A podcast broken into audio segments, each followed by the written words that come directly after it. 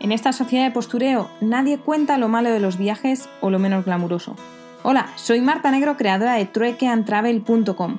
Me encuentro dando la vuelta al mundo haciendo trueque y estoy aquí para contarte los pequeños detalles de mi aventura o esas anécdotas que animan una cena. Así que si quieres saber la cruda realidad de los viajes y viajar conmigo en esta vuelta al mundo, ajustate los auriculares, que nos vamos.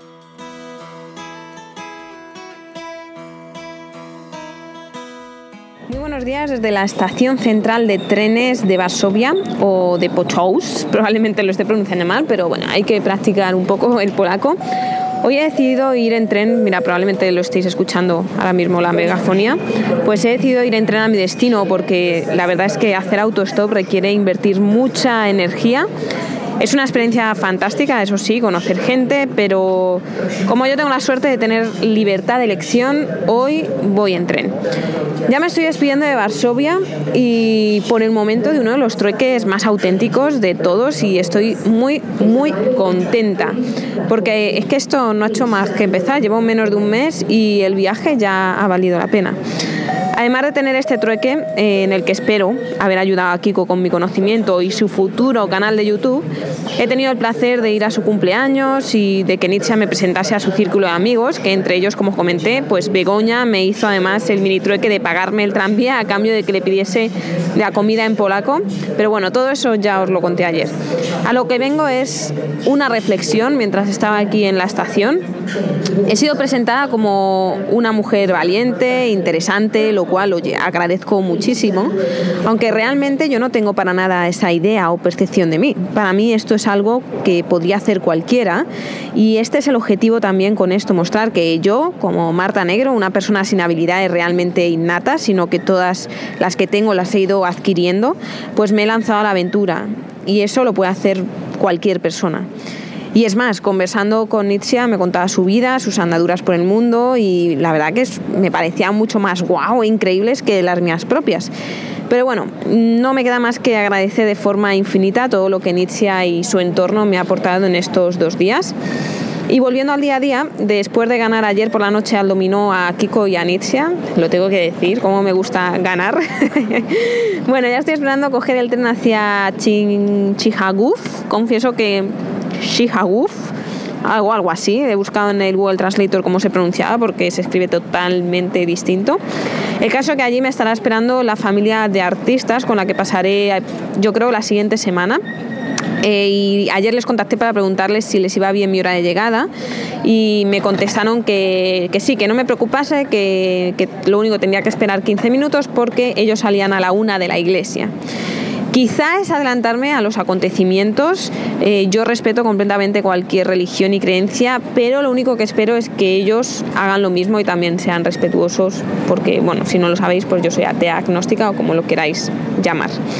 Y antes de que se me olvide, ahora que estoy en la estación de trenes, eh, quiero comentaros que sacar por internet los billetes es mucho más barato.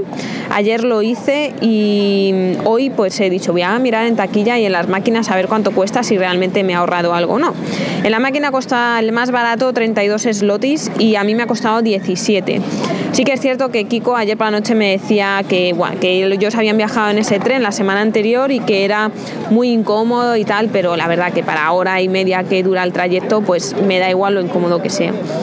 Y antes de despedirme de esta ciudad, Ayer fue un día movidito, caminando todos los sitios, nos encontramos en medio de la ciudad una mini fiesta con música latina en medio de una plaza y bailando el DJ y bueno, fue, fue, fue muy chulo.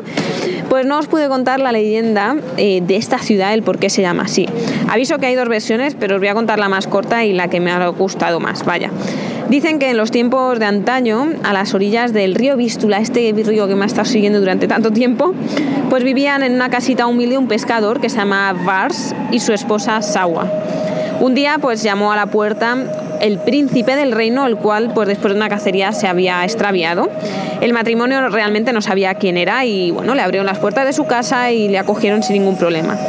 Al día siguiente el príncipe estaba tan agradecido porque alguien sin saber quién era y tuviese ese altruismo, que les dijo que esas tierras les pertenecían para siempre y de ahí viene el nombre de la ciudad de Varsovia, bueno, Varsovia, Warsaw, como se pronuncie. Y nada más, eh, yo ya os dejo que voy a ver si encuentro mi tren y espero poderos contar la llegada y cómo va el día de hoy, ¿vale? Hasta luego. Bueno, ya estoy en el segundo tren, ahora os cuento y creo que estoy entendiendo por qué era tan barato, porque son trenes como regionales, tipo cercanías. Y cuando he llegado a la estación solo había un tren a las 11 de la misma compañía eh, que, tengo mi billete. Así que pues por, por eliminación era mi tren. Así que me he subido, pero cuando aparecían los paneles, todas las paradas, no aparecía mi parada. Entonces he dicho, mmm, esto es un poco raro. Así que ya dentro del tren le he preguntado a un chico y me dice, sí, yo creo que estás bien. Y luego ya al cabo de tres minutos me dice, mm, ya no estoy tan seguro. Y he dicho, mira, voy a preguntar al, al revisor a ver si le encuentro y si no, pues me bajo en la siguiente y ya está. Le he preguntado y me ha dicho, sí, pero te tienes que parar en una parada intermedia.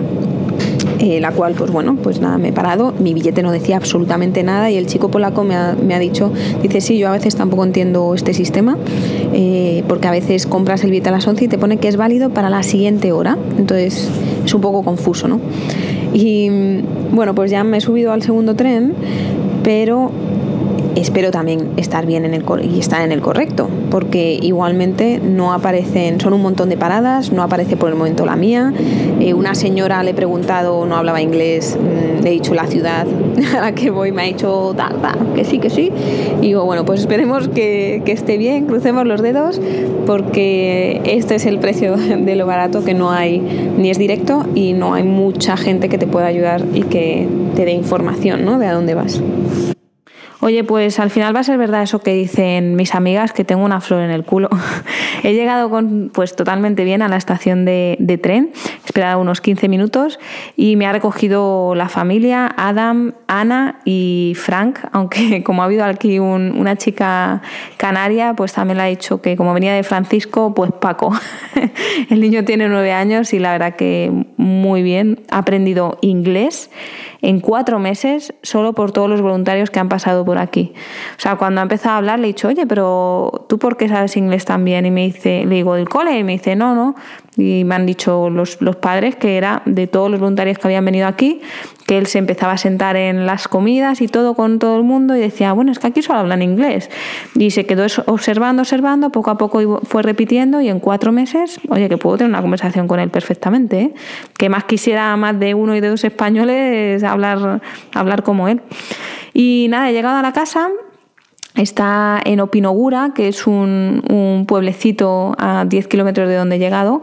Eh, nada más entrar, se entra como por un camino bordeado de todo de árboles y se llegan y hay dos casas. Una que es la principal, con ventanas, ahora mismo que estoy viendo, así típicas que se abren y se cierran de madera de color eh, azul.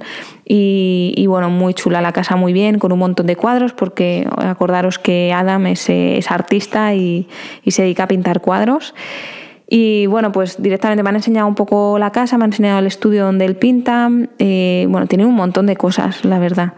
Y luego enfrente de su casa tienen otra casa en la que en la base viven los padres de, de Adam, eh, pero que creo que ahora no están los padres porque el padre creo que está enfermo y estaba en la ciudad. Y en la parte de arriba pues tienen como pues otro piso solo, solo para voluntarios.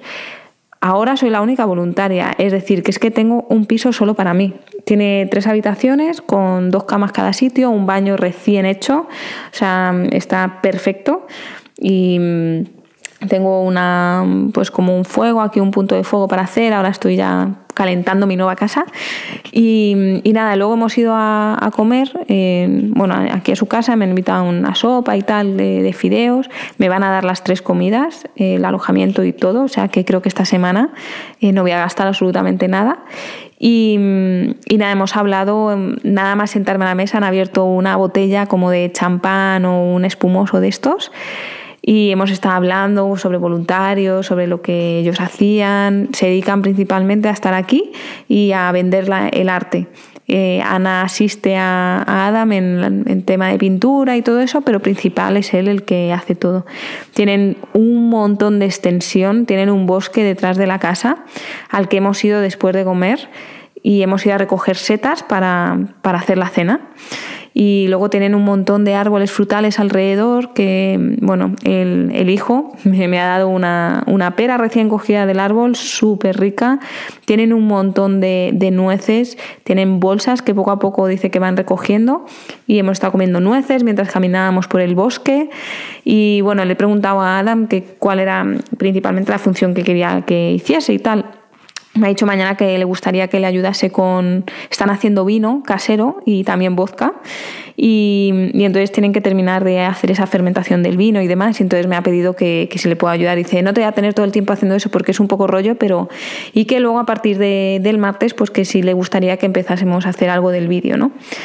Entonces estoy pensando ahora hacer porque ya tienen un vídeo de una experiencia aquí que quiero verlo, me lo tienen que enseñar, pero quiero que les sirva para, para, vender un poco más su arte, ¿no? Como un ejemplo de qué es lo que él hace y que la gente conecte con él. Antes de venirme al viaje hice con Gemma un, un, curso de storytelling en la universidad y creo que aquí hay una muy buena historia. Uno de los puntos característicos de su arte, luego os voy a enviar algunas fotos de sus cuadros, son el cielo, las estrellas, la luna, ¿no? Y él cuenta porque ha crecido aquí y que eso es lo que él ha visto, ¿no? Entonces es su punto diferenciador. Y me contaba Ana que incluso que hace 10 años eh, sus pinturas han evolucionado, pero puedes ver que son de él solo por el tipo de cielo que él hace, que es muy característico, ¿no? Entonces quiero a ver, intentar a ver si se me ocurre alguna buena idea para contar un poco su historia a través de su arte y luego dejárselo como pues como prueba para, para, que le lleguen más, más compradores. ¿no? Me ha dicho, a mí lo que me gustaría, mi sueño, es solo enfocarme en en pintar y en no tener que preocuparme en vender, ¿no? Digo, pero ahora cómo te llegan los clientes? Y me ha dicho, pues la verdad es que no lo sé. Dice, yo solo tengo Facebook, subo alguna cosa a Instagram. Y dice, a veces de exposiciones que hago, pues un año, dos años después, me llega alguien que quiere comprar y, entonces les pregunto que de, dónde viene y me han dicho, no, pues hace dos años eh, tenía, eh, fui a una exposición tuya y tal. Entonces no sabe muy bien cómo le llegan y entonces voy a intentar ayudarles también con eso. A ver, tiene un vídeo ya en YouTube, que les voy a ayudar también a optimizarlo para que lo tengan ahí bien en la página. Así que bueno, pinta, pinta bien. Me han preguntado cuánto me voy a quedar, le he dicho que mínimo una semana. Em, no me quiero alargar, mucho por lo de Rusia, pero tiene muy buena pinta. Espero que esta primera impresión se mantenga. Y voy ahora a ver si me pego una buena ducha, a relajarme un poco, a tumbarme en mi living room y mm, poco más. Em, no hay ninguna cosilla así que os pueda destacar más. Ah, bueno, sí, tienen animales, eh, tienen como una especie de codornices pequeñitas que dice que les estaban dando muchos huevos, pero como ahora ha bajado la temperatura, les han pasado a una zona eh, donde están cubiertos y que ese cambio, hasta que se adapten, pues todavía no le vuelven a dar eh, tantos huevos como antes. Y tienen Estoy escuchando que tienen un gallo también por ahí, o sea que deben de tener gallinas, todavía no las he visto. Tienen un, border collie eh, que tiene un pelaje súper, súper denso y muy gracioso, se llama Max y ya le he estado tirando ahí el palo. Y poco más, nada más. Mañana exploraré más, voy ahora a relajarme, a ver si les ayudo también con la, con la cena y nos hablamos mañana, ¿vale? Chao.